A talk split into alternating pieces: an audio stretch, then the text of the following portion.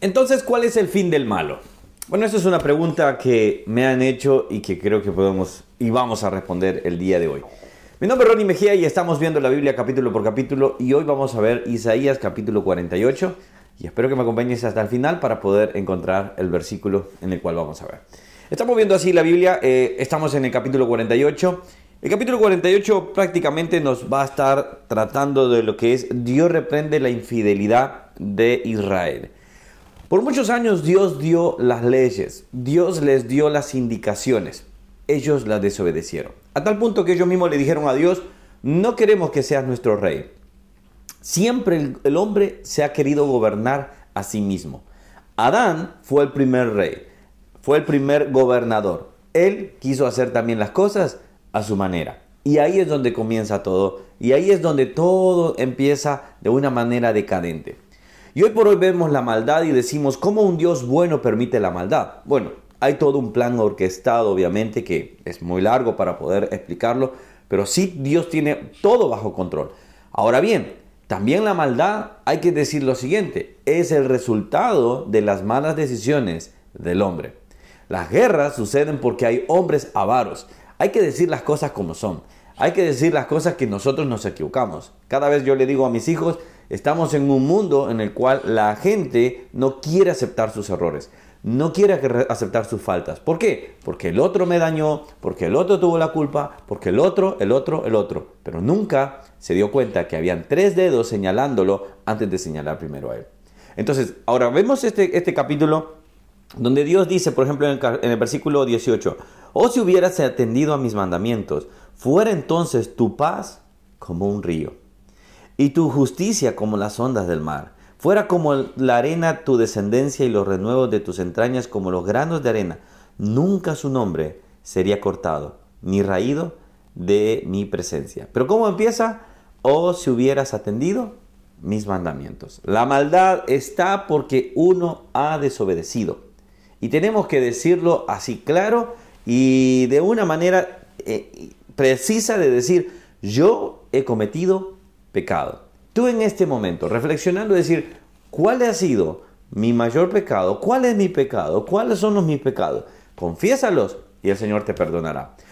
Ahora, Dios les está diciendo, si se hubiesen mantenido en mis mandamientos, ellos quisieron hacer a su manera.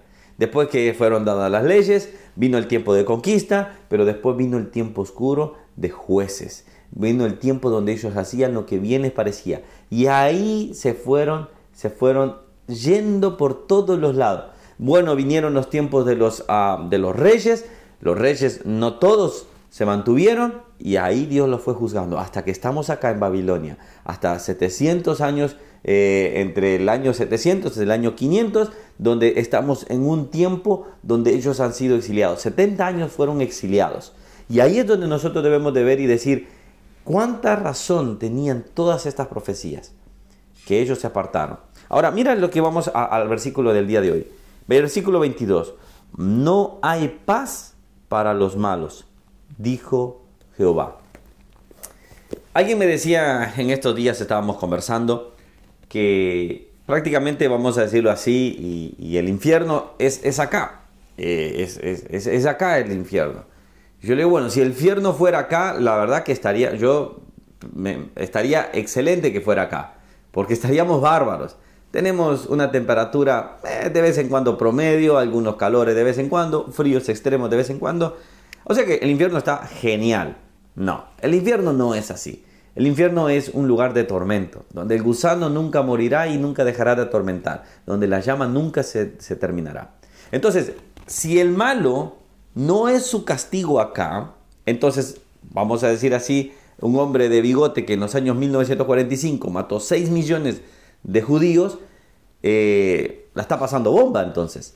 La, la está pasando bien. Mató tantas personas y no digamos, por ejemplo, otros grandes hombres como Stanley, por ejemplo, no grandes en el sentido de decir de grandeza, sino grandes en lo que hicieron, que mataron millones de personas. Personas que han matado tantas personas. Entonces, si esto fuera su infierno, estarían bárbaros. Entonces, si esto fuera el infierno, seguirían vivos. El malo, dice, no hay paz para los malos. Será un lugar de tormento. ¿Cómo lo podemos saber? Bueno, la revelación, lo que es Apocalipsis, que significa también revelación, nos dice el capítulo 20, versículo 11. Y vio un gran trono blanco. Hagan una pausa acá. El trono blanco solo será para el juicio de condenación. Solo será para aquellas personas que se enfrenten ante Dios y no hay en ellos justificación por medio de la sangre de Cristo. ¿Por qué no la hay? Porque la rechazaron. ¿Por qué no la hay? Porque dijeron, no quiero creer en ese tal Jesús, no quiero creer en, ese redentor. Escucha bien. Y vi un gran trono blanco y al que estaba sentado en él, de delante del cual huyeron la tierra y los cielos y el cielo. Y ningún lugar se encontró para ellos. Y vi a los muertos, grandes y pequeños, de pie ante Dios, y los libros fueron abiertos, y otro libro fue abierto, el cual es el libro de la vida. Y fueron juzgados los muertos por las cosas que estaban escritas en los libros, según sus obras. Y el mar entregó a los muertos que había en él, y la muerte y el Hades entregaron los muertos que había en ellos. Y fueron juzgados cada uno según sus obras. Y la muerte y el Hades fueron lanzados al lago de fuego. Esta es la muerte segunda. Y el que no se halló en escrito en el libro de la vida fue lanzado al lago de fuego. Así que no es, no es esta tierra. Así que no es acá en una playa que vamos a poder estar y esto pseudo tormento que podemos tener. Esto no es un tormento. Esto es apenas ni siquiera es una pizca de lo que podemos llegar a sufrir. El calor que hemos llegado a sufrir acá ni siquiera se va a comparar a lo que es el lago de fuego. El malo no tendrá paz. Entonces si alguien me dice, yo no creo en la doctrina del infierno. Yo no creo que Dios vaya a mandar a alguien a sufrir. Bueno, un Dios que es injusto podría ser, pero un Dios justo va a, decir, tengo que hacer mi ley cumplir. La ley se cumple. Ahora, que no querramos creer, tres puntos aparte. Ahora, el punto es acá entonces es, si nosotros hemos entregado nuestras vidas, hemos rendido nuestras vidas, nos hemos apartado del mal, entonces tú vas camino al cielo. Ahora, ¿tú lo puedes comprar? No, pero solamente por gracia lo podemos recibir. Pero el malo tiene que dar un paso más, es arrepentimiento. La pregunta es entonces, ¿en qué lugar estás tú? Oremos entonces. Señor, tu palabra dice en Isaías, el malo no tendrá paz. Una de las cosas que el hombre busca con tanta añoranza, Señor, es la paz, es descansar. Tú has prometido que un día preparaste morada para nosotros, para descansar, pero el malo no descansará. A todos aquellos que analizan sus corazones y se encuentran en un punto donde dicen, me he alejado de Dios y he pecado contra sus mandamientos. Señor, que puedan correr a tu gracia y buscar, Señor, tu perdón. Así pasarán de malos, de aquellos que hacen iniquidad, maldad, a ser justificados, pues por la fe. Señor, gracias porque nos das esa oportunidad. En el nombre de Jesús. Amén. Amén.